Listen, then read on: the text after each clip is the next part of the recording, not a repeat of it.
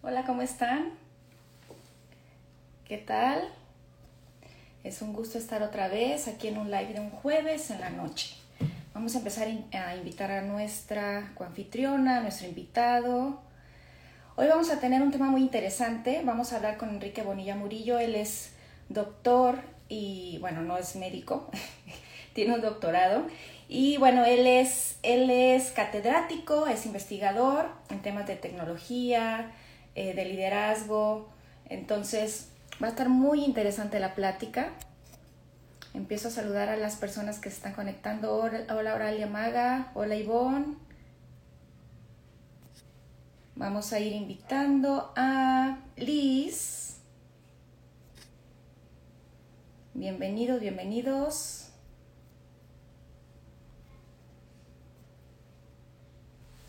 Ok. Qué bueno que empiezan a conectarse.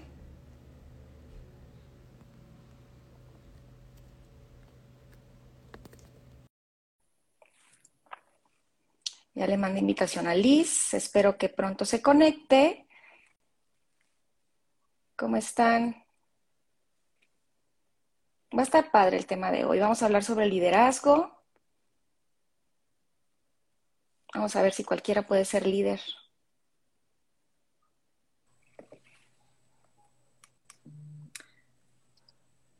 Hola, Liz. ¿Cómo estás? Muy bien, muy bien, gracias. Qué bueno. Voy a ver si nuestro invitado anda por ahí. Ay, encima de. ¿Cómo están? ¿Cómo están todos los que se van por ahí conectando? Bienvenidos, Ivonne, David. Hola, Enrique. Hola, buenas tardes, noches, ¿cómo están? Hola Enrique, todo muy bien, gracias. ¿Y tú? Buenas tardes. Bien, bien, aquí estaba tratando de entrar, dije, a ver, ¿cómo, cómo nos va aquí? A través de Instagram. Pero ya listo. Súper bien. Muy bien, perfecto, qué bueno, qué bueno. Sí, siempre, siempre que nos, que nos conectamos, nosotras siempre este, hacemos changuitos, que no nos haga una mala jugada el, la conexión, pero bueno, aquí estamos los tres. Así es. Bienvenidos a los que se están conectando. Váyanos diciendo de dónde se conectan, de qué parte del mundo se conectan, porque eh, luego no nada más de México, Enrique, déjame decirte. ¿eh? Ah, muy bien. Entonces, entonces vamos a saludar a todos los que están conectando. Objipad, Dul-Hoy. Hola, ¿cómo están? Hoy estamos con Enrique Bonilla Murillo. Él es doctor académico, investigador en temas de educación, de liderazgo y de tecnología. Así es. Y, así es. Y el tema de hoy es creando tu filosofía de liderazgo, precisamente. Vamos a hablar sobre eso. Así es. Y bueno, pues este, ahí mientras se conecta la gente y antes de presentar a Enrique ya como de lleno, eh, pues nada, darles la bienvenida a todos a este espacio. Ya como cada jueves sabemos es nuestro espacio de bienestar, un espacio donde, bueno, compartimos experiencias personales. Eh, hoy en día igualmente hemos tomado este formato donde yo creo que nos enriquecemos mucho eh, referente a lo que son invitados y opiniones eh, sobre, bueno, sobre sus experiencias también en diferentes temas de, de, interés. Así que, bueno, pues, como dice Ale ahí, denle like si, van, si va gustándoles este live. Si les va interesando, esperamos ahí también tener interacción con ustedes, con sus comentarios, sus dudas, u opiniones incluso, y bueno, pues también, ¿por qué no compartir por ahí nuestras historias entre todos de, bienestar? Exacto, exacto. Si les va gustando el tema, vayan compartiéndolo, vayan invitando que se unan con nosotros, eh, interactúen, como dice Liz. Si les agradeceríamos muchísimo para que no se vayan perdiendo los comentarios o preguntas, si es que tuvieran.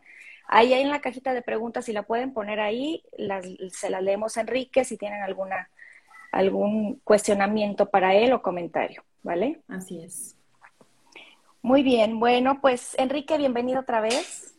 Muchas gracias. Gracias por la invitación. gracias a ti, gracias por aceptar estar aquí con nosotras, por compartir, porque de eso se trata este espacio de compartir. Y bueno, quiero presentar a Enrique de manera muy breve, porque pues, si me aviento todo el currículum no se nos acaba aquí la hora. Entonces, trataré de ser breve. Enrique Bonilla Murillo es académico e investigador en temas de educación, liderazgo y tecnología, como les había comentado. Él es doctor en liderazgo educativo por la City University of Seattle de Estados Unidos. ¿eh? ¿Qué tal? Ni, ni Marta de baile tiene el inglés que yo tengo. Y este, bueno, de hecho Enrique tiene una certificación en inglés, por supuesto. Él, también parte de su, de su enseñanza es en, en, inglés, ¿cierto, Enrique? Así es. Y bueno, él es licenciado en Relaciones Internacionales, él tiene una maestría en docencia y es catedrático actual, actualmente e investigador en la Academia, en la Universidad Autónoma de Tamaulipas. Arriba Tamaulipas, somos paisanos, de hecho yo también estudié ahí. Y, bueno, él es, él ejerce ahorita en esa universidad. Pues bienvenido otra vez, Enrique. ¿Algo que se me haya pasado que sea fundamental mencionarlo ahorita? No, yo creo que eso cumple perfectamente. eso soy. Catedrático, universitario, investigador y pues bueno, eh, docente también, soy maestro de inglés. En mis ratos libres. Exacto. Muy bien. No, muy, bien. muy bien, Ale. Muchas gracias. No, gracias a ti. Bueno, pues bienvenidos otra vez. Estamos hablando sobre, sobre cómo crear, o bueno, crear tu filosofía de liderazgo. Este es el tema de hoy. Y Enrique, pues ya ahora sí que entrando en, en, materia, ¿qué, ¿qué es una filosofía de liderazgo? Ok, bueno, pues muchas gracias. Primero que nada, gracias por la invitación, gracias por pues por hacerme parte de, esta, de estas pláticas muy interesantes. Y bueno, para empezar, la filosofía, pues eh, es lo que nosotros creemos individualmente eh, sobre cómo conducir nuestras vidas, nuestras creencias, nuestras formas de pensar, eh, que guían nuestros hábitos, guían nuestras acciones en sí. Es, es, es lo que le da estructura a nuestras acciones de alguna manera. Es nuestra forma de ser y de pensar más que nada. Eso es, esa es una filosofía. Y si la traducimos a lo que es una filosofía de liderazgo, bueno, pues es, es básicamente lo que enmarca nuestra forma de ser y cómo nos dirigimos hacia nuestros objetivos, vaya. Cómo, cómo planeamos para lograr lo que queremos lograr. Eso es, esa es la intención, vaya, de tener esa o una filosofía en, en, ese momento. O en el, vaya, no en el momento, sino en tu vida, vaya, por decirlo así. Ok. Y la filosofía puede ser muy personal, ¿no? O, o sí hay como que, eh, eh, como pasos de tener una filosofía cada quien, o cada quien tiene su propia filosofía, ¿cómo es? Yo creo que, que sí, la filosofía en este caso estamos hablando de una filosofía personal de liderazgo, obviamente las formas de ser de las personas, de los individuos, siempre está inspirada por alguien más. Eh, ayer me preguntaban sobre quién era mi, un líder que me, que me inspiraba o que de alguna manera adopté ciertos comportamientos o pensamientos que muchas veces sin darnos cuenta vamos absorbiendo, ¿no? Eh, con quién nos juntamos, quiénes son nuestros amigos, quiénes son, qué es lo que consumimos de información, y estoy hablando desde, desde, desde la infancia, si gusta, ¿no? Todo, todo, todo influencia, todo comunica, todo nos enseña algo. Entonces, todo lo que vamos eh, haciendo nuestro, de alguna u otra manera, estemos o no conscientes del proceso, forma parte de quienes somos, ¿no? Entonces, eh, ¿quién nos inspira? Pues es, es sí vamos a, adoptando y, tomando esas ideas de los demás. Entonces, no sé si ahorita te pueda compartir quién es, esa, quién es que esa, ese líder que me influenció en algún momento, que, que no puedo decir es una sola persona ni un solo individuo, así como tal, o un personaje, porque yo creo que todos estamos influenciados totalmente por muchas personas y por lo que consumimos en sí, ¿verdad? De información y, y cómo experimentamos con la gente con la que convivimos. Entonces, pues... Pero sí, a ver, dilo, dilo, dilo. bueno, miren, eh, ayer precisamente que, que me quedé con esa pregunta, que dije, bueno, si estamos hablando de una filosofía, obviamente debe de ser así como que ya la tengo, pero la realidad es de que como te digo, como les digo, es, son muchas cosas, mucha, mucha información, muchos individuos que pudieran influenciar a alguien. ahí, anoche o en la madrugada que desperté, dije, ¿quién será? Dije, es, sí, estaba, porque así soy también, me, me, quedé con esa duda, digo, tengo que saber esa respuesta, ¿no? Entonces, hace, hace, creo que un mes más o menos, vi un documental de Bob Ross, en Netflix, no sé si lo ubican, que es un pintor del afro. Yo hice varios cuadros ah, inspirados en él, claro. Hiciste árboles felices también. Sí, por supuesto. Bueno, entonces, viendo el documental y la vida de él, me, me, transportó a muchas, a muchas épocas de mi infancia o de adolescencia, que no, la verdad ni recuerdo cuándo lo vi, porque, pero ese documental como que me, me hizo recordar que lo veía demasiado. Y, y, sí lo veía mucho porque yo hasta, como pueden ver acá en el fondo, tengo unos cuadros ahí que yo pinto con plumas, marcadores. Entonces, siempre que, que, yo tenía esa idea de que, ah, me equivoqué, no pasa nada, es un error feliz, como dice Bob Ross, ¿no? Decía, es un error feliz o es un accidente feliz. Eh, entonces, yo creo que mucho de, de, las, de la filosofía de él, aunque es pintor, eh, lo que decía y, yo creo que eso me formó de alguna manera. Eh, cuando te concentras tanto y te gusta algo que lo estás viendo 100% concentrado, te das cuenta que, eso en determinado tiempo forma parte de tu vida, se, forma parte de lo que tú eres entonces y de lo que quieres. Entonces, Bob Ross es una de las figuras que sí me inspiró mucho en, eso, en decir, en creer que que no pasa nada si te equivocas, no pasa nada si, si no sabes hacer algo, lo puedes aprender. Siempre podemos aprender, siempre podemos eh, o sea, entender que, es un, que todo es un proceso y que ese proceso va a terminar cuando uno decide que termina, ¿no? O sea, si estás pintando y te equivocas, puedes pintar arriba y sigues y sigues. Eh, y él hablaba mucho del momento, de estar feliz en el momento que estás pintando. Entonces, con eso, eso me, me trajo muchas, muchos recuerdos y dije yo, por alguna razón, tengo esas ideas de lo, mucho de lo que decía él en sus shows cuando estaba pintando en vivo. Entonces, sí, eso yo me quedé mucho con esas ideas de, de, él, de que pues todo se puede aprender, es cuestión de, de, hacerlo nada más. Entonces, sí. la inspiración viene de todos lados, nada más que hay que estar como que conscientes de que, bueno, qué es lo que realmente me aporta. A veces inconscientemente lo adoptamos, te das cuenta, como yo me di cuenta ya después de muchos años, de que realmente era eh, muchas ideas de él. Entonces, pues, sí, sí, dime, dime. No, y es que creo que, bueno, ya, de hecho yo te quiero preguntar, eh, de acuerdo a todo lo que has leído, incluso a lo, que tú consideres, em, ¿Qué habilidades debe de tener un líder? Debería de tener un líder. Pero creo que una muy importante es, es eso, poder adaptarse a los cambios, que ante la adversidad no seas tan reactivo, porque era lo que platicábamos también, ¿no? Que también la forma en que uno reacciona, eh, pues sí, influye muchísimo en el, en el resultado y influye muchísimo en, en, pues sí, en el liderazgo. Al final de cuentas, un líder no debe de ser reactivo o al menos eh, no reactivo de manera impulsiva, ¿no? Sino reaccionar de acuerdo a, ya pensando efectivamente en la consecuencia que va a tener y ya en base a eso reaccionas de tal forma o no. Pero eh, creo que eh, sí, a mí también me suena muy lógico, fíjate, la filosofía de Bob Ross, eso de son este errores felices y, ¿no?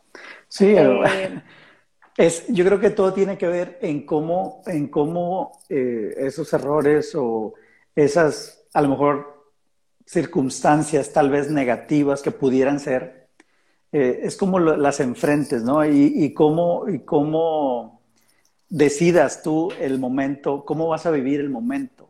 Si, si, si te dejas llevar porque es un momento negativo y ya se te acabó la energía ahí en ese momento, ¿no? Pero yo creo que cuando tienes una filosofía de liderazgo como tal, que sabes qué quieres, cuál es tu propósito, eh, y también te conoces en cuanto a, cómo, cómo reaccionas en diferentes momentos.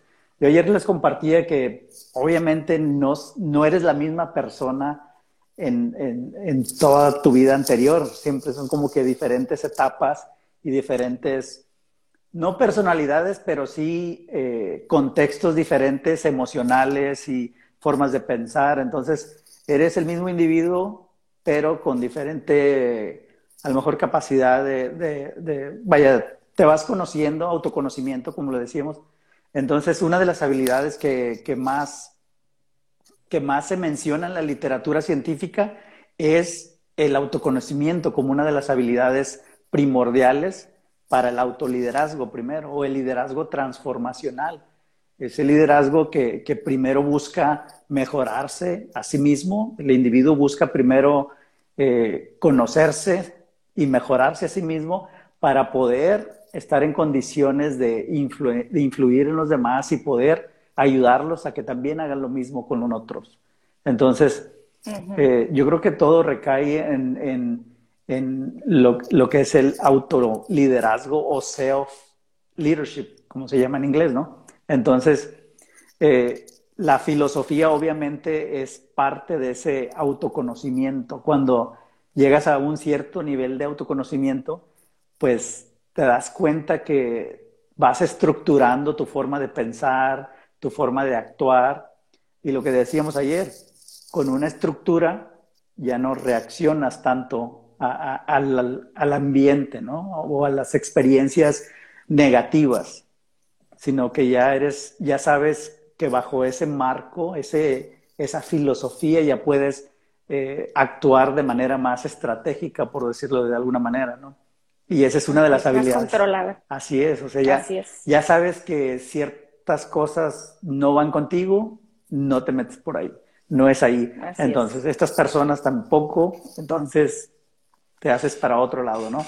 Y ya es, ya vives una vida un poco más de acuerdo a, a cómo tú quieres vivir, no como a los demás te digan. Entonces ya la influencia es propia. Ya, ya tienes más control de, de, qué te dejas, tienes más control de, de, de a qué hacerle caso, güey. Entonces, eso es. Muy bien. Liz. Pues sí, eh, te escucho, Enrique, y bueno, me acuerdo de la plática de ayer. Bueno, decirles para empezar que mis apuntes, se apagó la compu, no abre la compu, ya, no tengo más apuntes. Pero bueno, es mucho de lo que ayer platicábamos. Eh, te escucho y bueno, primero hablar de una filosofía. Y es como dicen, una filosofía de vida, tu forma de vida, el enfoque que tienes de las cosas. Y a partir de ahí, el tema de autoconocerte para tal vez como que ese enfoque de limitarlo de una mejor forma, de una manera en donde realmente sabes qué quieres, aunque a veces muchas veces creemos saberlo, no sabemos cómo lograrlo, cómo llegar ahí. Entonces, bueno, el autoconocerte, el saber que sí, que no, que te funciona y que no, creo que es como muy importante. Eh, justo ahora, eh, referente a nuestro, nuestro título en este, en este espacio, Enrique, yo te quiero preguntar, mejor dicho, pedirte que nos compartas un poco referente a la importancia del autoconocimiento, ¿ok? Para llegar a ser un líder. Ayer platicábamos, ser un líder también implica mucho el tema de responsabilidad y muchas personas, aunque se identifiquen como líderes por ciertas acciones, ya sea en positivo o en negativo, porque desafortunadamente también los hay, de pronto no es como tomo ese compromiso porque obviamente es trabajo, en el, hablemos en el lado positivo, es trabajo, es disciplina, es constancia y de pronto no, no nos saboteamos incluso por decir, ¿sabes qué? No, prefiero no, eh, prefiero no esa parte y bueno, eh, tal vez no tomo como que esa responsabilidad de ser la cabeza, ¿no? En el buen sentido, eh, no, no es como ok, soy yo al que me tienen que seguir, sino algo que ayer tú con nos, nos compartías, ser empáticos y, y trabajar en equipo. Eh, platícanos un poquito más este tema de la importancia de el autoconocimiento para que de ahí partir, eh, incluso hasta, ¿por qué no decirlo?, el compartir ser un líder, el, ser una eh, motivación o una inspiración. Ok, sí, yo creo que para empezar hay diferentes tipos de liderazgo y, tanto puede ser un, vaya, los líderes, ya sea líderes auténticos o líderes o pseudo líderes, por ejemplo, pueden llevar a cualquier grupo de personas o a otras personas a cualquier situación, ya sea a, una situación positiva o a una situación negativa, ¿verdad? Ahí está, eh, si hablamos en la historia, eh, Hitler, por ejemplo, era un líder. No podemos negar que tenía la habilidad de comunicar, tenía la habilidad de, comunicar esa visión de lo que él quería. Entonces, ahí tener esas habilidades de comunicar y de tener esa identificación, eh, ese significado que le daba el símbolo, eh, que, por todos lados se veía, todos creían en él. Entonces, independientemente de, si, si, si, sigues a alguien por... Ahí, ahí es, es, donde entra la filosofía de, personal de cada quien y cuando realmente estás preparado para decir o cuestionarte, por este lado no es la cuestión, sino es por este lado, eh, ya viéndolo en un plano más actual, ¿verdad? Y yo creo que, que, el grupo de habilidades que, que debemos de tener como ciudadanos, pues tiene que ver con, pensamiento estratégico y, el pensamiento estratégico obviamente tiene que ver con, con primero conocerte a ti mismo, ¿no? Empiezas a conocerte eh, en diferentes etapas de la vida, no es algo que, no es de que mañana me pongo a reflexionar y ya voy a saber todo de mí, eso es imposible, yo creo que es un proceso muy largo y, y la ventaja es de que, de que cada día podemos agregarle un poquito más a, ese proceso, ¿no? Y nada más que, que sí va a haber momentos en que, en que creamos que, ya, ya, ya descubrimos todo de nosotros y resulta que no es así. Entonces, siempre va a haber un punto donde, donde digas, este no soy yo, yo no quiero ser así, yo no quiero eh, reaccionar de esta manera. Todo es reflexión en algún momento, ¿no? O sea, empezar a, reflexionar. Hay ejercicios, hay, hay actividades y, al final de cuentas son actividades que, que, todos, como les decía ayer, todo recae en lo mismo, en autoconocimiento, en reflexionar y en, prever qué es lo que quiero, realmente saber qué quiero, quién soy y de ahí partir, ¿no? Así es. Y justo también hablábamos de esa parte de la persona, ¿no? Que en ocasiones, independientemente de las situaciones de vida que nos toca vivir, el hecho de que ya llegas a una edad en donde tú adquieres cierto sentido común de las cosas y de la vida, te hace pensar un poco más en esto, ¿no? Eh, ¿Quién soy? Eh, ¿Qué quiero para mí? Muchas veces en el medio hay experiencias que, bueno, algunas no están dentro de nuestras decisiones, por decirlo así, y bueno, suceden pero a partir de ahí, justo lo que decíamos hace un momento, Ale, lo importante de lo que es me autoconozco para no reaccionar, porque incluso, bueno, a veces puede ser hasta incluso hasta en mí, en contra mía, ¿no? Eh, esto que nos platicabas eh, sobre autoconocerse, el tema personal siempre, bueno, siempre va a ser primero la persona y después el profesionista o bueno, lo que, lo que decidamos cada quien en nuestros caminos tomar. Pero bueno, sí, eh, te quiero preguntar algo así muy, muy puntual. ¿Todos podemos ser un líder, Enrique? Sí, claro que sí. Yo creo que es, es, eso es algo que se puede aprender, porque, como les decía ayer, antes se creía que las personas nacían con esas habilidades, ¿no? Que nacían o se creía que nacían eh, personas muy especiales. Sin embargo, eh, realmente lo que a lo mejor les tocó vivir en un ambiente donde los apoyaron, los enseñaron y por eso surgieron esas grandes personalidades, ¿no? Entonces, cualquier persona puede aprender, eso es una, es, una habilidad que se aprende. Nada más que sí hay que prepararse para ello, hay que estudiar, hay que, hay que reflexionar y, capacitarte para ello. Todos podemos ser conscientes de uno mismo nada más que es, una habilidad que se capacita. No, no, no, no, nos conocemos. Es como andar, por ejemplo, es como si, si nos dan un montón de libros y léelos y descubre quién eres. Pues tal vez los vas a leer y pudieras encontrar algo, pero si, si planeas, si te pones la meta de que voy a hacer eso exclusivamente, tal vez lo logres más rápido. Es decir, si planeas, si tienes la intención, lo vas a lograr. Si no tienes intención, no eres consciente, por más que tengamos internet, por más que tengamos conocimiento, información, no vamos a llegar a, ese punto donde, donde descubres de que realmente todos podemos lograr lo que nos propongamos si planeamos, si nos ponemos metas, si sabemos, si tenemos las condiciones eh, o las, no condiciones, sino las habilidades emocionales para lograr lo que queramos. Yo ayer les comentaba algo de, por ejemplo, los estudiantes. Cuando si, vamos, si pensamos en estudiantes, eh, todos, a lo mejor algunos, todos son diversos en, en, características, necesidades, en condiciones.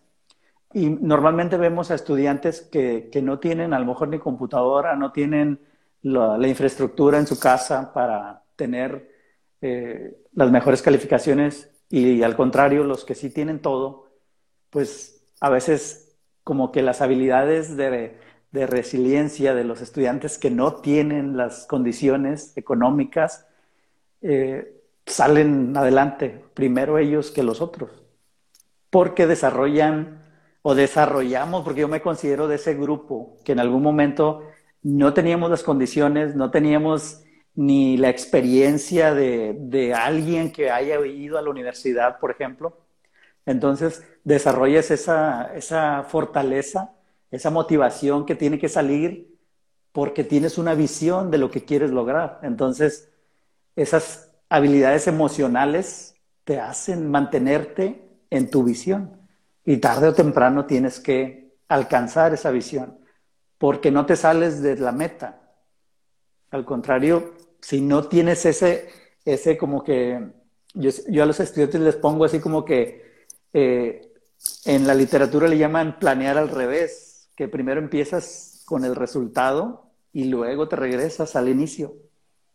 Primero te imaginas que quieres y luego te regresas a ver cómo le vas a hacer para llegar allá. Y, así es, o sea, todo se puede con estrategia y con paciencia y muchas habilidades de otro tipo, ¿verdad? Eso es una, una lista grande de habilidades realmente. Claro. Y yo creo que algo muy importante, igual eh, como se comentaba, es el trabajo personal siempre. Eh, el trabajo como persona y a partir de ahí lo que tú puedes compartir y justo lo que ayer decías. Algo muy importante es en el momento en que me, me, conozco, me autoconozco, me voy aceptando, voy creciendo, porque al final del día autoconocerte, como dices, no es en un momento a otro, incluso a veces es cuestión de tiempo o cuestión de experiencia o de experiencias que te puedan ir pasando pero a partir de ahí es como más, fluye mejor el hecho de poder liderar y de ahí compartir. Y como decíamos, que compartiendo es la única forma en que tú puedas trascender todo lo que tienes, todo lo que eres, todo lo que sabes, que no quede ahí. Entonces, a partir de ahí también yo creo que eso es un líder nato, en el momento en que tú compartes y la gente, para la gente es eso, o sea, es distinto, yo creo que motivar que inspirar, y yo creo que inspirar es algo, algo muy grande que bueno, surge, surge sin, sin darte cuenta y sin decir, ok, vamos a planear esta vez para que sea la inspiración de alguien, ¿no? Eh, pues bueno, Ale, no sé si por ahí tengas eh, algún comentario o alguna. Bueno, déjenme saludar a los que se han conectado, a VAS87, a YRG 202104, a NET, eh, Añaki, hola Iñaki, pues gracias por estarse conectando, gracias por estar aquí. Si tienen preguntas, si tienen comentarios, pueden ponerlos ya sea en la cajita de preguntas, estaría ideal para que no se pierdan.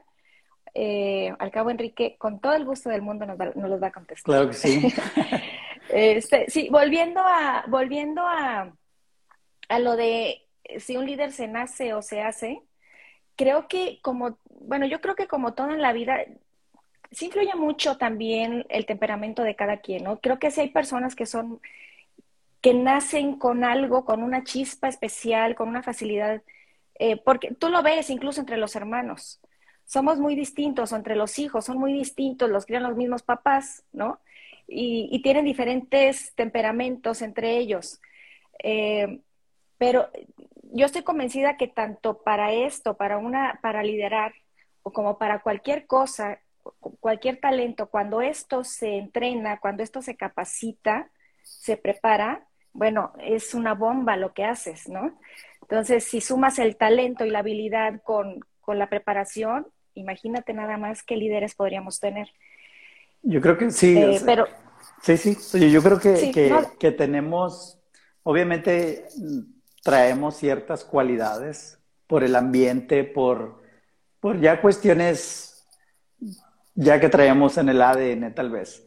Entonces, pero sí, sí, como vamos formando nuestra mentalidad, por ejemplo, hay estudios que hablan de, de, individuos que tienen una mentalidad fija, es decir, que, que ya se creen como si fuera un producto terminado. Yo soy así, punto. Sí. Ya, entonces, hay ciertas características de personalidades o de personas que tienen una mentalidad fija, que, que, ya se sienten de una manera, piensan que no pueden aprender otra cosa, o dicen, eh, ya, ya no tengo edad para andar aprendiendo esto, o yo no soy bueno para esto, yo, yo no puedo, no tengo ganas, no sé. Es una mentalidad muy eh, fija y la otra parte, una eh, las otras personas tienen una mentalidad global, es decir, eh, son conscientes de que pueden aprender lo que sea si se lo proponen, tienen una mentalidad de, pues, se, tienen una visión más global de, las cosas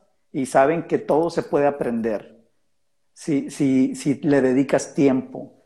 Si, si, si te esfuerzas, todo se puede lograr. Entonces, y aquí los estudios dicen que muchos estudiantes con esa mentalidad fija, a veces si les pones una actividad, por más que tú les digas, si puede, ellos ya tienen como que ya se sienten terminados, vaya.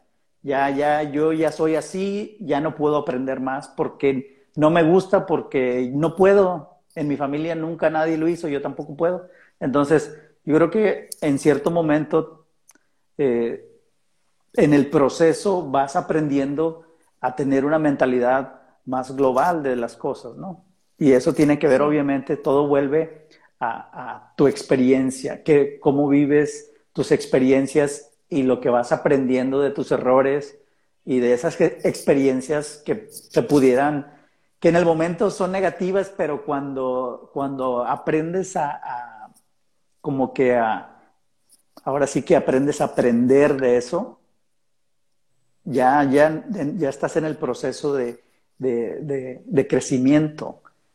Cualquier error es una oportunidad para aprender.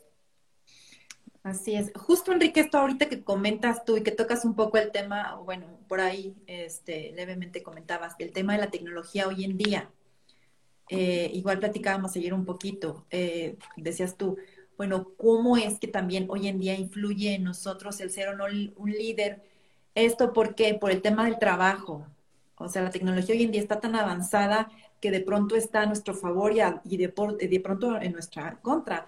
¿Por qué? Porque uno deja de pensar, deja de tener criterio y dejas de razonar incluso. ¿Por qué? Porque, bueno, todo está tan accesible que, bueno, es un arma de dos filos.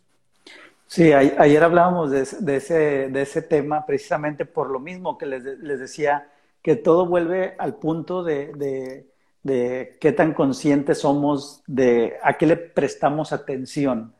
Eh, por decir, eh, si estamos, nuestra atención, si se divide, pues ya no estamos en el momento, ¿verdad? Entonces, obviamente eso tiene un efecto en, las emociones, en el estado, en el bienestar, eh, en la efectividad de lo que estamos haciendo.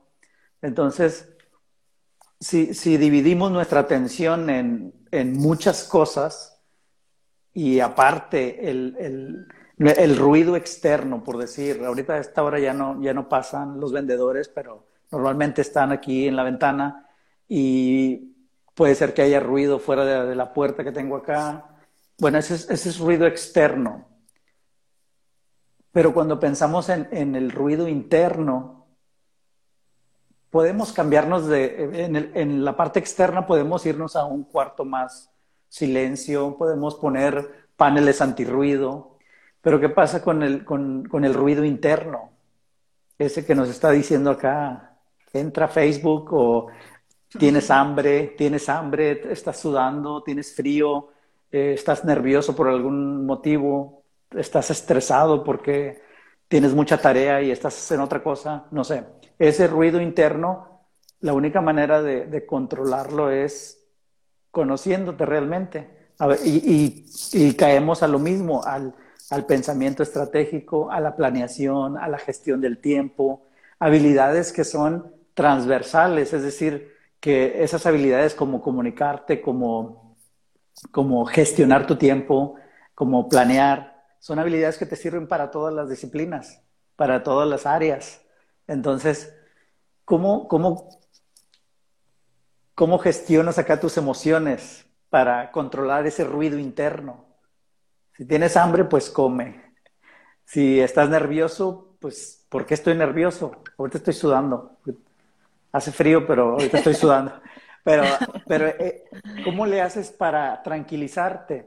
Y eso tiene que ver con, con, con el autoliderazgo y hay, hay ciertas estrategias que te enseñan que, por ejemplo, para, para lograr ese autoliderazgo, eh, se recomienda y está comprobado científicamente que hablarse uno mismo por decir, decirte yo puedo hacer esto, yo, yo soy capaz y lo voy a hacer, y practicas y tienes tus prompts o tus mensajes que te están diciendo, tú puedes.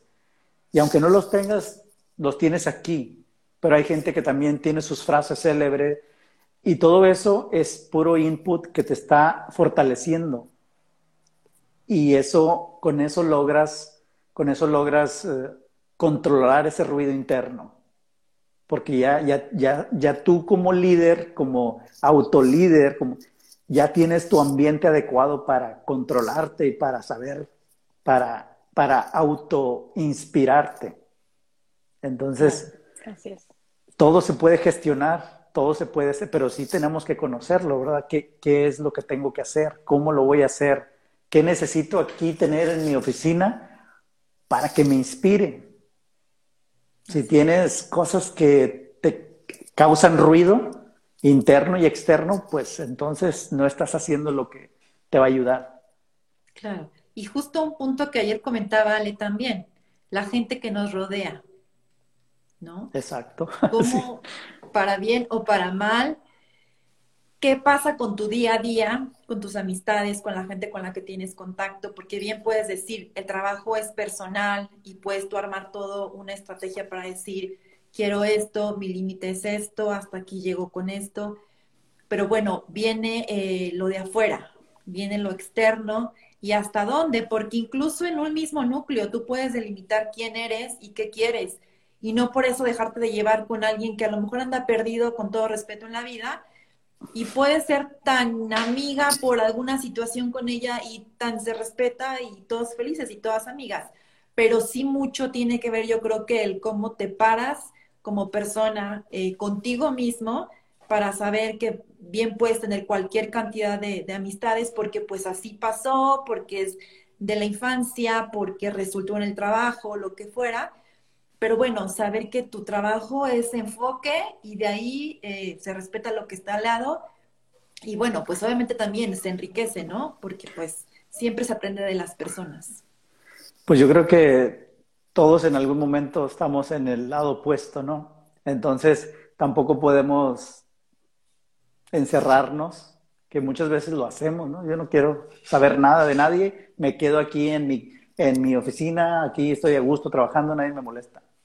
Pero yo creo que una de las habilidades de los líderes como tales, pues, es ser empático, y, pero también es, de alguna manera, tener la capacidad de influir positivamente en los demás, ¿no? Si alguien te está contando una situación o, o estás, mm, o te están, como decía David en la, en la plática anterior, vienen a quitarte el tiempo, vienen a, pues sí te, hacen reír un rato y está bien, digo, pero también hay maneras de, pues, ya, eso es que eso es lo que pasa cuando ya tienes tu plan bien, ya sabes qué quieres, sabes, eres más consciente de cuánto tiempo le vas a dedicar a esa persona, ya eres más consciente de, tus acciones y de cómo lo vas a decir, ¿Sabes qué? eh, todo muy bien, pero hasta aquí ya necesito trabajar, ¿no?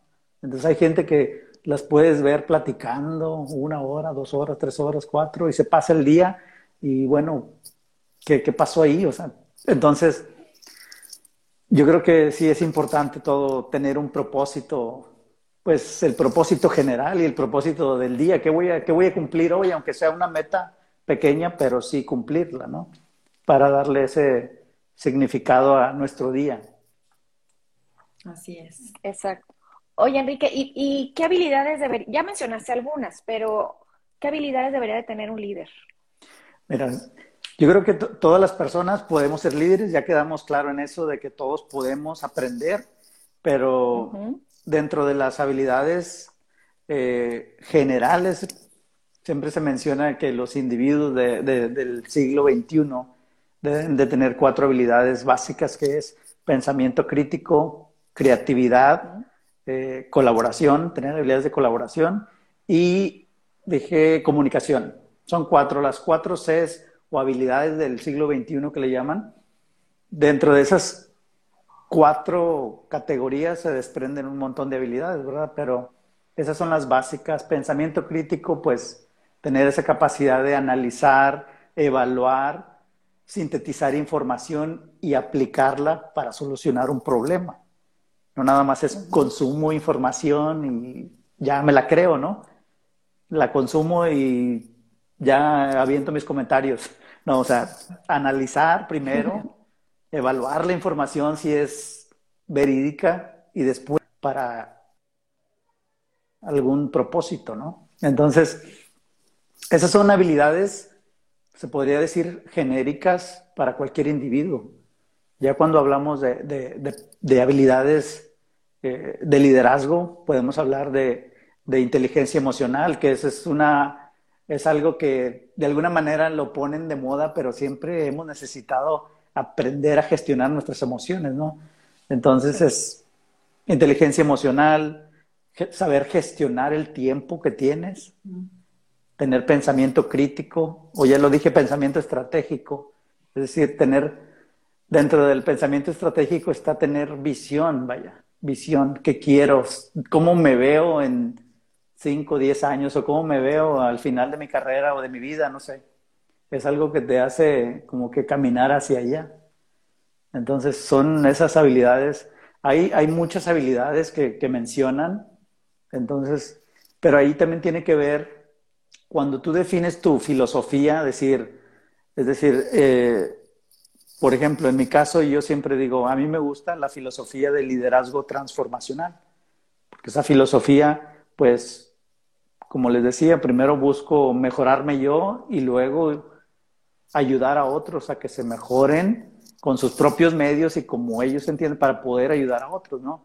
Entonces, ese es un estilo de liderazgo eh, eh, que yo he adoptado, es decir, que, que, me gusta y yo puedo decir que, quiero o ese es mi, mi, cuando pienso en liderazgo pienso en, ah, ok, esto me gusta de esta manera. Entonces hay diferentes estilos, diferentes estilos y diferentes maneras de liderar, ¿verdad? Pero también hay que mencionar que no siempre vas a ser o no siempre vas a actuar con el mismo estilo en todas las situaciones. Entonces el, liderazgo se clasifica de muchas formas. Eh, pero, por ejemplo, puede ser que en un momento vas a ser un líder más eh, autocrático, más eh, democrático, donde o te quedas, o liderazgo donde tú te quedas a un lado y, dejas que los demás también, ¿no? No siempre vas a ser tú el que estás ahí, sino también tener esa capacidad de, dejar que otros lideren también, ¿no? ¿no? No es choque, sino es colaboración.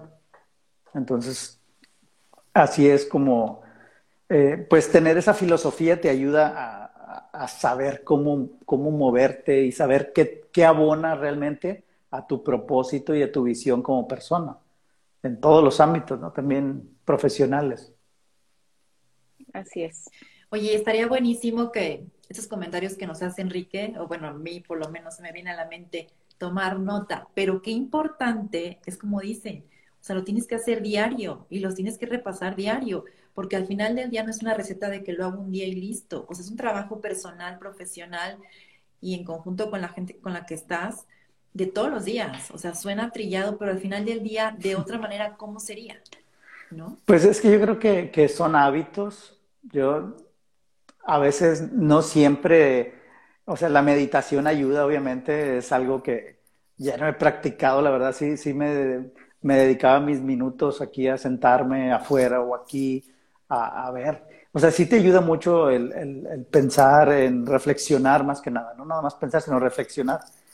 Y, pero hay muchas maneras, o sea, hay muchas maneras de, de lograr comprender un poco más de ti mismo. Eh, el, el, el, realmente concentrarte en hacer lo que realmente haces, si, si lo haces con gusto, o sea, ¿por qué lo haces? ¿Realmente me agrada hacer esto o, o por qué lo estoy haciendo? O sea, todo, todo cae en hacerse preguntas ¿no? y buscar la respuesta. Ese, ese es, y siempre es recomendable tener un diario. Yo sé que eso van a decir, ah, un diario, como que, pero pregúntenle a cualquier persona que, que es exitosa y cualquier persona que, que, ustedes admiren como alguien exitoso eh, en cualquier área, va a decir que tiene una libreta, un cuaderno, un lugar donde escribe sus ideas, donde pone sus metas y donde ahí de alguna manera ahí, ahí va viendo, a lo mejor no lo checas diario, pero lo ves a la semana, al mes y dices, ah, esto ya lo logré. Porque, y, es, y eso, una vez lo dije eso en una conferencia con estudiantes de bachillerato, donde dije, tener, tener un tablero de visión, o es, no, no, ese no era el comentario, era, perdón, es que me fui por otro, eh, tener un, un, por ejemplo, escrito quién soy, aunque no seas, soy esta persona, en el futuro donde tú quieres estar, soy esta persona. Lo dije así y, y una maestra me dijo, ay, ¿a poco nada más porque escribo ya voy a lograrlo? Le digo, no, maestra, eso se, se lo estoy diciendo porque la literatura lo dice, o sea, no, no son cosas que se me ocurren ni, ni cosas que veo en internet, sino en literatura científica está comprobado que si tú tienes, si tú escribes tus propósitos, por, por alguna razón los objetivos están redactados de una manera. Entonces, porque ahí plasmados te va a dar dirección hacia dónde vas. Entonces, si tú tienes ese propósito escrito en algún lado, o si te lo sabes de memoria, eso de alguna manera va guiando tus acciones, tu pensamiento, tu forma de ser y todo algún momento va, va a caer ahí. No tiene por qué no. Porque eso es lo que te está guiando al final de cuentas. Y, y Mira qué buen, este, qué buen tip. Está, está bien interesante, ¿eh? Por alguna, por alguna razón las empresas y pues tienen redactado esa visión en algún lado aunque nadie los vea, a lo mejor los trabajadores no lo ven, pero el, el CEO, el líder, sí. el, el líder, sí lo está viendo. Aunque los demás no se den cuenta, él sí está viendo que, qué visión tiene de la empresa, qué visión tiene de él mismo en la empresa. Entonces, es lo que les decía el ejemplo de estudiantes que no saben qué quieren en una organización que tampoco sabe qué quiere. Entonces, ¿Cómo, qué, qué, cosa sale de ahí? Entonces, si es, es, es, complicado, o sea, si en un programa educativo no está bien estructurado y luego entran estudiantes que no están bien estructurados, ¿qué claro, va a pasar? Pues no pasa nada ahí. Desertan. Exactamente. Y justo Entonces, fíjate, dices tú un diario, pero pues al final del día no es como tal de que hoy me desperté, puede ser eso que dices tú, tener sí. un lugar especial donde tú anotes ideas.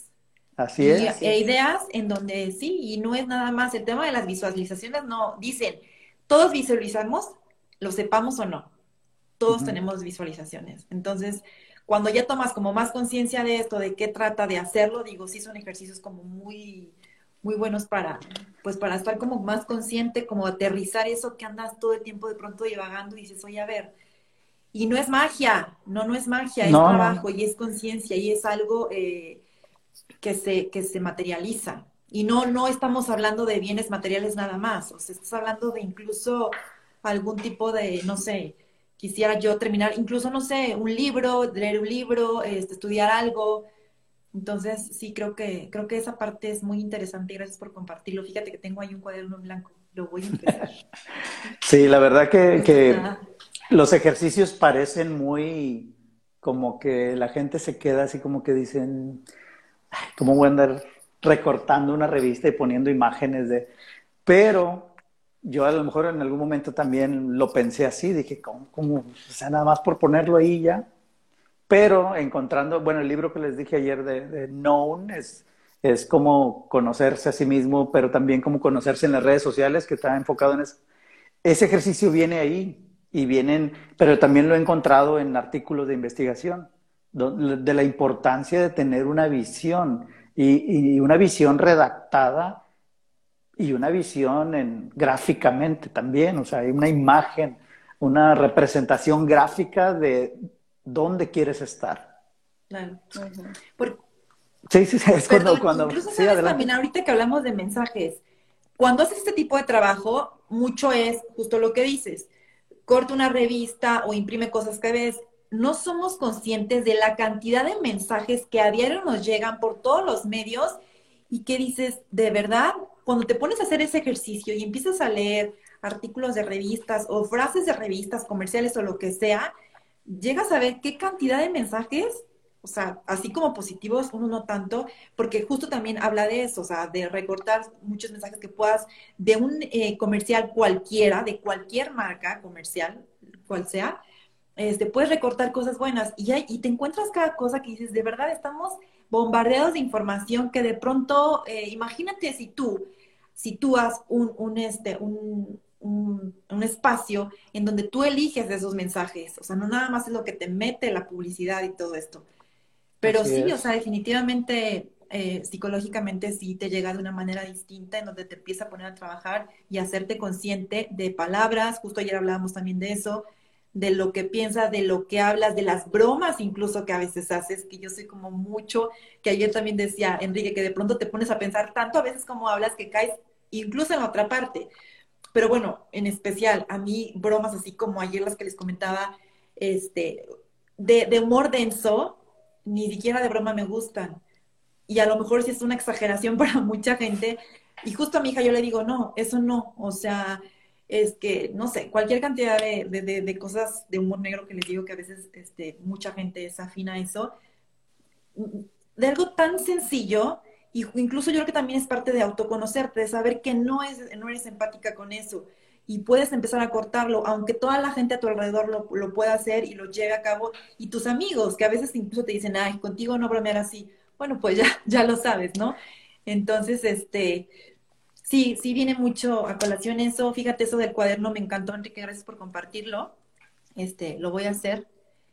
Y bueno, no sé por ahí, Ale, este, si tengas más, o bueno, tengas algunos comentarios en la A ver, por ahí, por ahí hay eh, Vasco 87 preguntas, ¿se requiere un tipo de personalidad para lograr ser líder?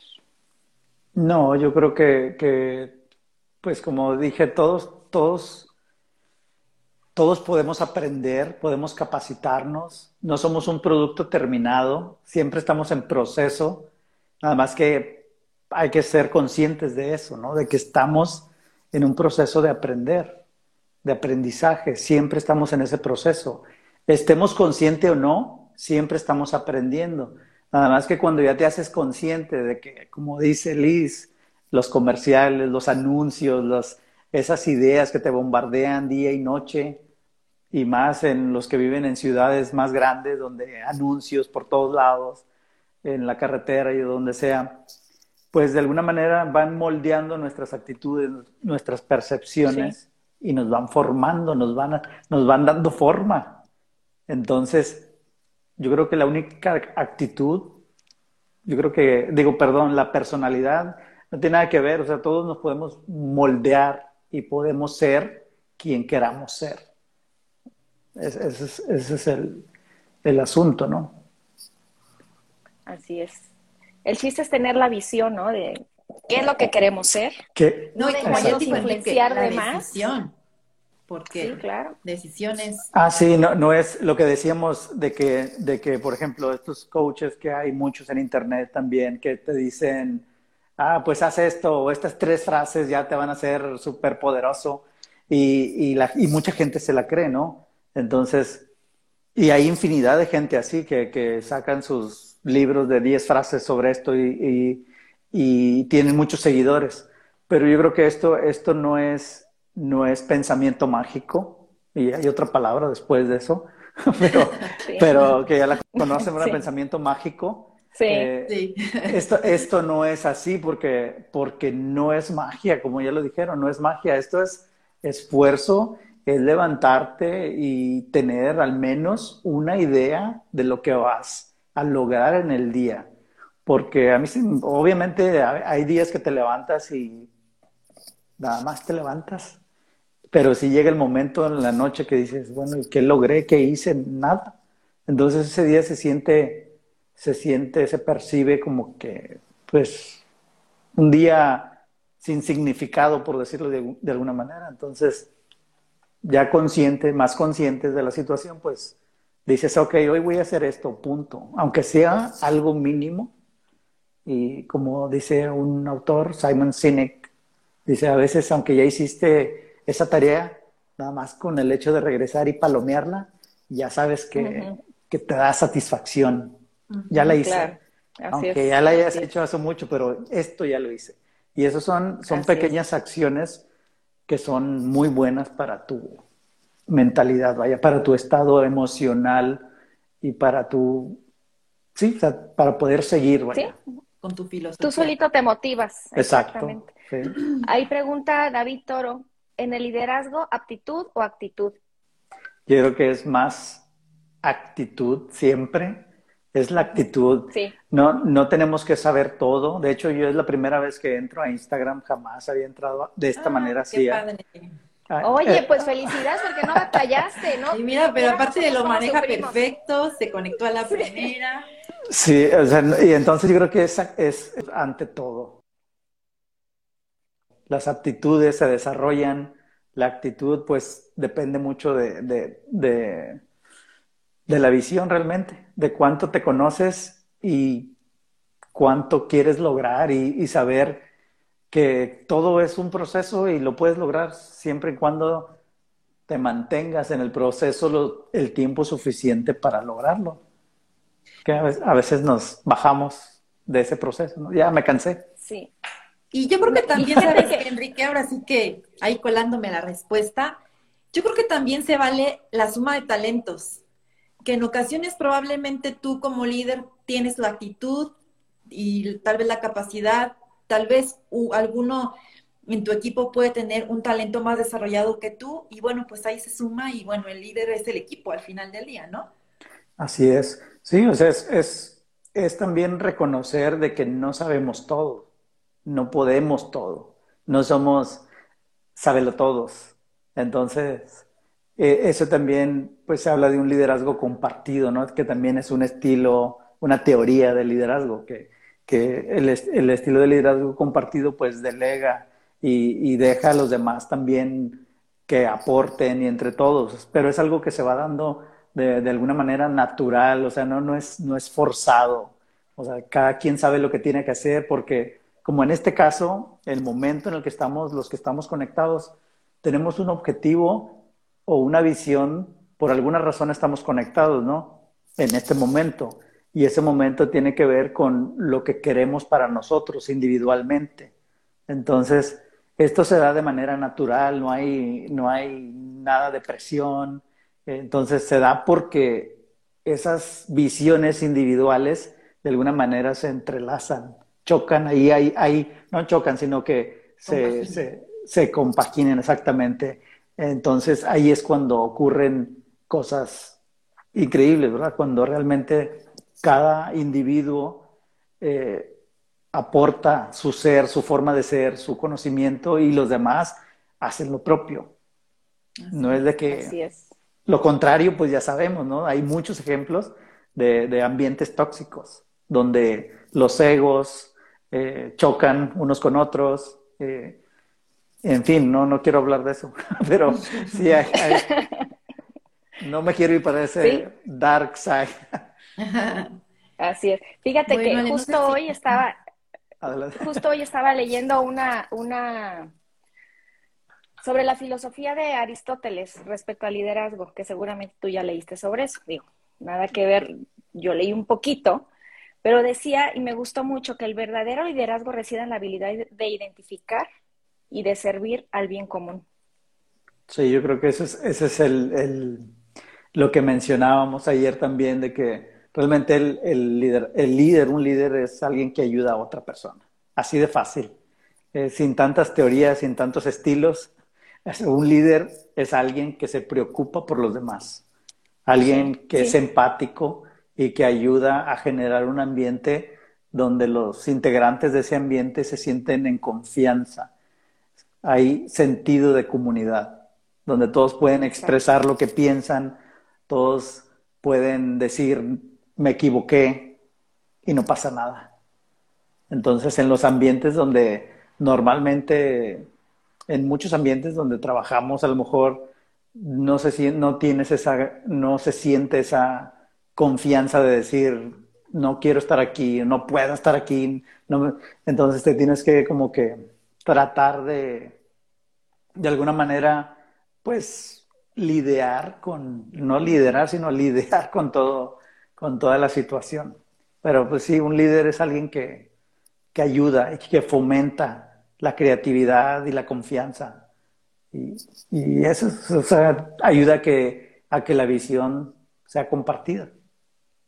Exacto, exactamente. Pues estamos hablando sobre creando tu filosofía de liderazgo. Si no tienen más preguntas, o, igual si quieren poner ahí en sus comentarios, adelante. Quiero saludar a Rox, a Maribel, que también se conectó por ahí. Hoy no se pudo conectar, eh, pero bueno, nos está escuchando, nos está viendo. José Miguel, hola. Paola Acevedo, hola, hola. Pues qué gusto que se estén conectando. Así es. Em, me gustaría una pregunta más, Enrique. Eh, tú como docente, como catedrático, eh, ya has sido alumno, pero ahora como catedrático, ¿qué importancia le das al liderazgo que tienen los maestros ante los alumnos? Porque sin duda se vuelven una imagen, no todos, pero sí muchos maestros se vuelven una inspiración para, cuando estamos estudiando, eh, la forma en la que comparten su experiencia, la forma en que comparten su conocimiento. Eso inspira, nos, nos ha inspirado a muchos, por eso muchos estamos aquí ahorita. Entonces, pero ahora tú como catedrático, ¿qué, ¿cómo valoras ese papel que desempeñas ahora? Pues yo creo que, que, hay una, hay una, como que una línea muy, muy delgadita entre ser docente y ser estudiante. Yo creo que para empezar, como docentes, docentes de verdad, siempre vamos a estar aprendiendo y estudiando y nunca vamos a dejar de hacer, de, de hacer eso, vaya, de, de estar siempre tratando de aprender algo nuevo para poder inspirar a los estudiantes. Entonces, yo creo que, que todos, independientemente de si somos conscientes o no de nuestro liderazgo y de quiénes somos, todos enseñamos algo, nada más por el puro hecho de entrar a un salón de clase, sin decir nada.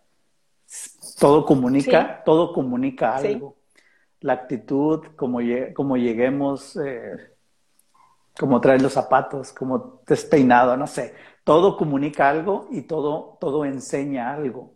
Tarde o temprano eso forma parte de uno como estudiante, ¿no? Yo sí recuerdo mis eh, profesores de la universidad y, no estoy hablando de si sabían del tema o no, si tenían conocimientos o no. Más bien, lo que uno recuerda y lo que forma parte de uno es el ambiente que lograron crear dentro del salón. Hay docentes que creaban un, salón tenso, un ambiente donde estabas, pues de por sí estabas nervioso por el simple hecho de estar en la universidad y nuevo en la universidad. Estás tenso, imagínate, llegan docentes tratando de imponer su ley en un salón lleno de alumnos, desbordándose por las ventanas de lo lleno que estaban los salones. Entonces, yo creo que, los docentes, eh, por la naturaleza de la profesión, son líderes, estemos o no estemos conscientes de, de todo esto que estamos hablando, porque siempre vamos a inspirar, pero obviamente inspiramos más cuando somos conscientes del mensaje que le estamos dando la intención que tenemos. Obviamente. Así es. Cuando eres más consciente, pues sabes que la atención es, es, es, de, es diferente. Entonces, sabes que traes una intención de, de, generar un ambiente agradable, porque al final la experiencia es lo que, lo que se les va a quedar a ellos en su, en su vida. Vaya. Esa experiencia la van a ser parte importante. No las teorías, no el, el, el conocimiento. Eso es secundario, eso es información que igual la pueden checar en internet en algún futuro, ¿verdad? Ahí va a estar siempre la información, pero la experiencia ya no va a volver. O sea, eso, no va a cambiar. Ya no sí, podemos. Exactamente. Ya no podemos regresarnos y decir, no, no quise ser mala persona o mala onda con ustedes. Ahora ya quiero ser, no, ya pasó, ya fuiste. Entonces, ahí es el detalle. Así es. Dice Vas87, yo creo que todos tuvimos profesores que saben mucho, pero no les entendíamos por falta de esa cualidad. Sí, eso es, eso es algo clásico de que, y eso tiene que ver con las, con las habilidades, cuando hablamos de habilidades del siglo XXI, y eso, ese es un tema que siempre surge en las literatura de, de educación y de liderazgo, siempre se habla de las habilidades del siglo XXI y se habla de que las reformas educativas, de hecho, se hicieron por lo mismo, porque hay mucha, muchos profesores con mucho conocimiento o profesionistas, no estoy hablando de profesores nada más, sino que doctores con, con, pues, con a lo mejor especialistas en temas muy delicados de la salud, pero no tienen empatía al momento de tratar a un paciente o un vendedor o, no sé, es simplemente cuando vas a una tienda a preguntar algo y lo primero que te, bueno, ni siquiera te voltean a ver. Entonces, esas son actitudes, como decía en ese momento, habilidades que son transversales, son para todas las disciplinas. Entonces, pues el conocimiento nada más es una cosa. Faltan las habilidades de comunicar esos conocimientos y las actitudes, ¿no? En las competencias van, son tres, tres atributos dentro de una competencia, la, el conocimiento, la habilidad y, y, la actitud, ¿no? Entonces, no nada más es yo conozco, bueno, ¿y qué haces con lo que conoces? Nada, nada, aquí lo traigo todo. Entonces, sí. no, pues ya, pues ¿para qué? ¿Para qué? Pues sí, o sea, la, la información ahí está, la información está en Internet, en las bases de datos, en los libros, ahí está todo. Nada más que la capacidad de extraer esa información y a través del pensamiento crítico, pues eh, comunicarla, compartirla, utilizarla, aplicarla para solucionar problemas de verdad. Oye, yo creo que también ese tema del pensamiento crítico, tanta tecnología nos lo está robando. Sí, porque sí, sí, sí, sí, ese es, ese es otro tema, pero, pero sí, sí, es, es, Sí, sí. es eh, no, ya todos quieren todo resumido, todo pensado, nada más fácil de consumir. Y ese es un problema, ¿verdad? Porque pues ya no desarrollamos esas habilidades cognitivas. Claro, De- y seguramente yo creo que química y físicamente el cerebro, como desde hace millones de años que surgió, eh, pues no el ser humano, el- ahora sí que la especie como tal se va a ir modificando todavía aún más con todo esto. Así Pues es. un gusto, Enrique, conocerte, un gusto compartir. Perdónale, por ahí tienes preguntas, creo.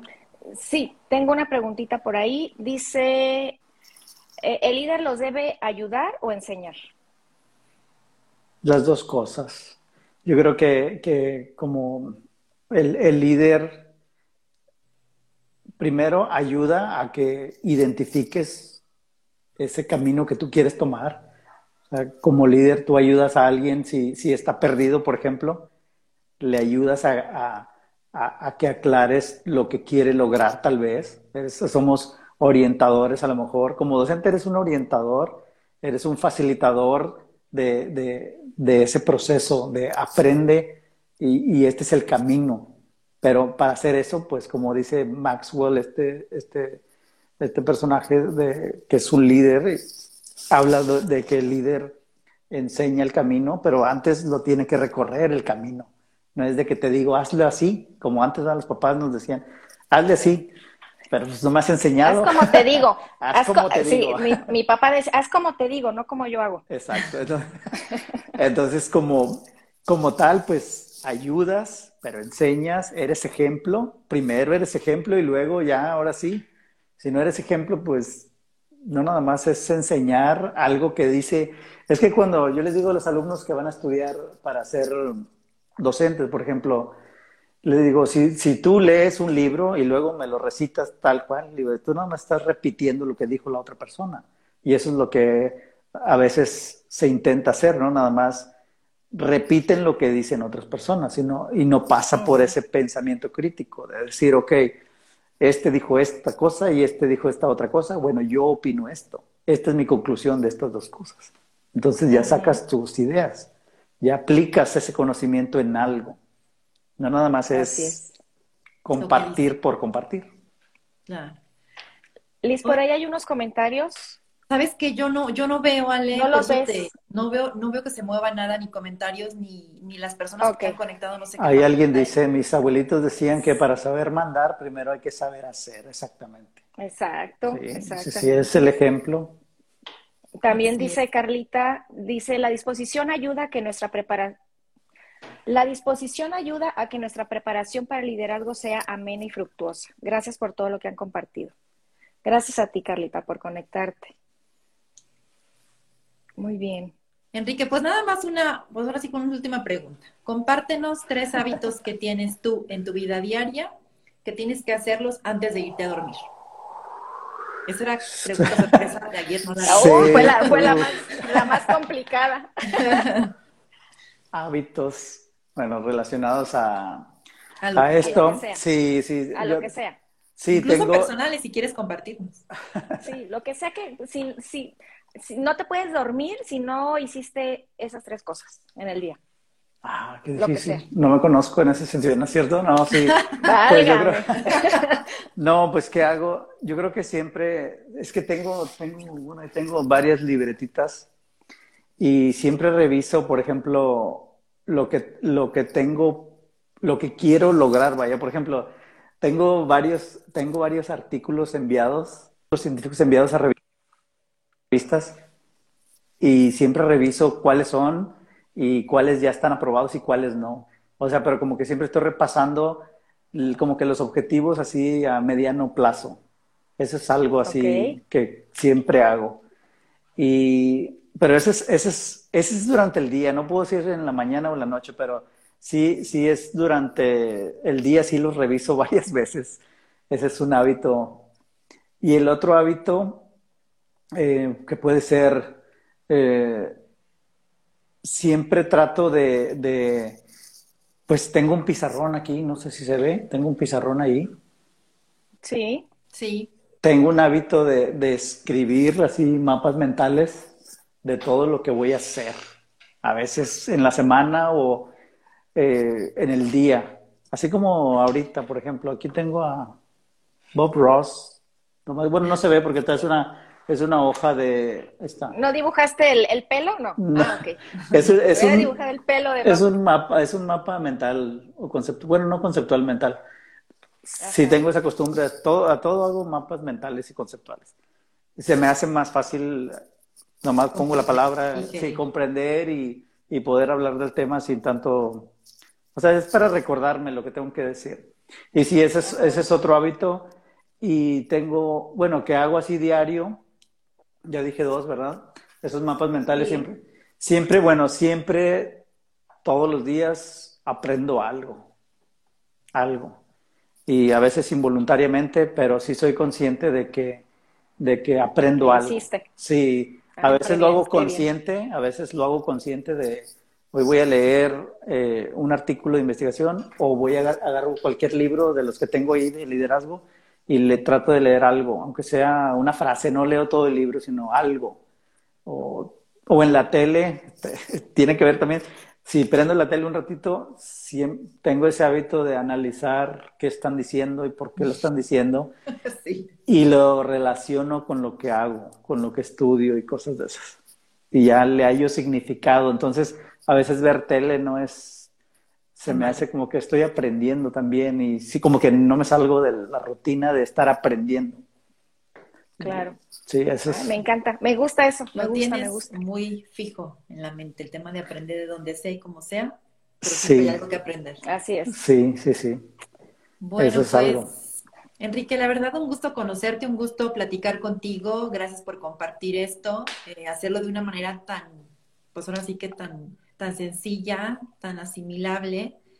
Eh, conocer, bueno, en lo personal te digo, un gusto conocer personas como tú que inspiran a pensar y que inspiran a aprender y que inspiran a justo esto que tú decías. Y mira, no es broma, así está en blanco mi cuaderno, lo voy a hacer, lo tenía.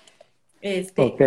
a detalles así, detalles así que yo creo que sí al tiempo que uno no se da cuenta cómo pasa el tiempo hasta que dices, ya casi dos años de pandemia, todo lo que pudiste haber hecho, todo lo que puedes desarrollar, y no nada más en este tiempo por la situación que se vivió, sino darle la importancia a ese tiempo que va pasando.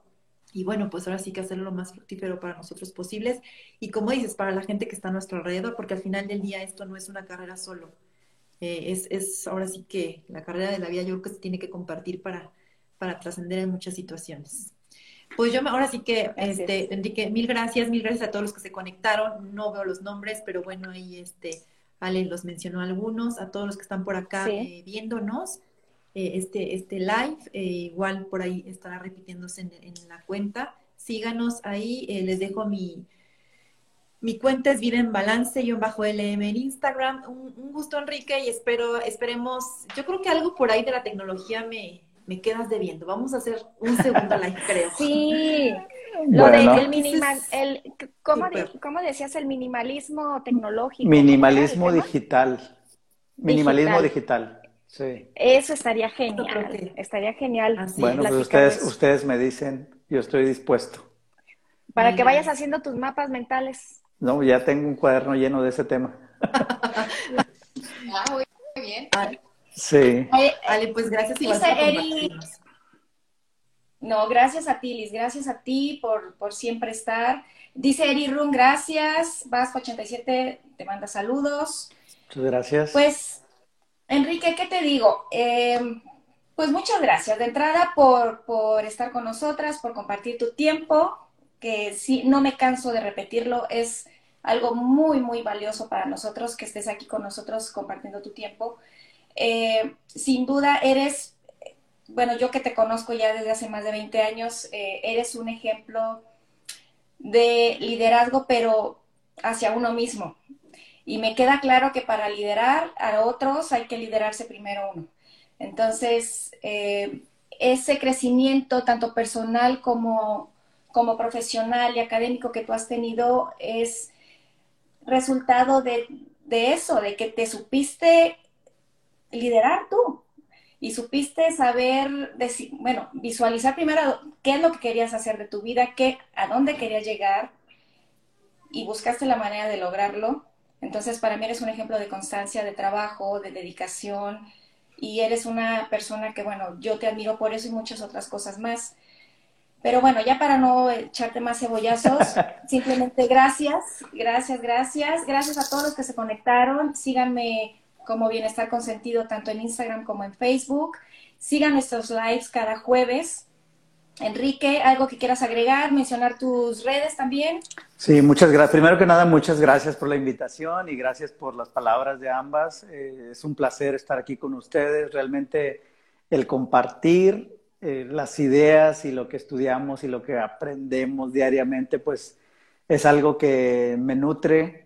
Obviamente, es, es todo es retroalimentación y me agradó mucho realmente esta plática y pues espero que sí se haga la próxima, ¿verdad? Eh, Sí. Estoy encantado de encantado de compartir con ustedes y obviamente también de aprender de ustedes, eh, porque pues es esto de las redes sociales, por más que estudie ese tema, pues no es lo mismo la práctica, ¿verdad? La teoría, como les decía hace un momento, la teoría, pues ahí está, la conozco, pero no es lo mismo leer y escribir sobre el tema que usar la tecnología para comunicar las ideas que traemos.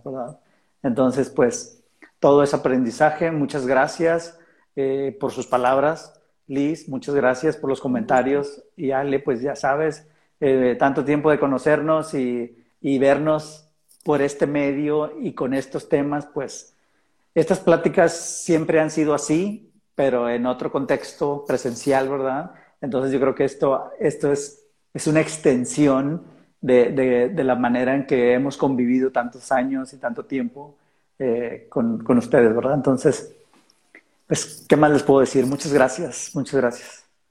¿Tus redes, Enrique? Enrique Bonilla Murillo, arroba Enrique Bonilla Murillo, muy largo, tengo que quitar el Murillo, lo siento, algún día. Eh, en, en, Instagram y igual en, en, Facebook, igual Enrique Bonilla. Así me encuentran. arriba vienen la, este, nuestras, nuestras cuentas, síganos y, y, bueno, pues gracias a todos los que se conectaron, Sujei, eh, YRG, gracias, un saludo también para ti. Y bueno, pues muchas gracias por acompañarnos hoy. Nos vemos el próximo jueves, platicaremos de otro tema. Y, y bueno, gracias, los esperamos. Eh, los invitamos a que nos compartan su historia de bienestar también. Comenten este video, lo pueden ver ahí grabado y compártanlo. Compártanos nuestra, su historia de bienestar. Un abrazo. Claro que sí, muchas gracias.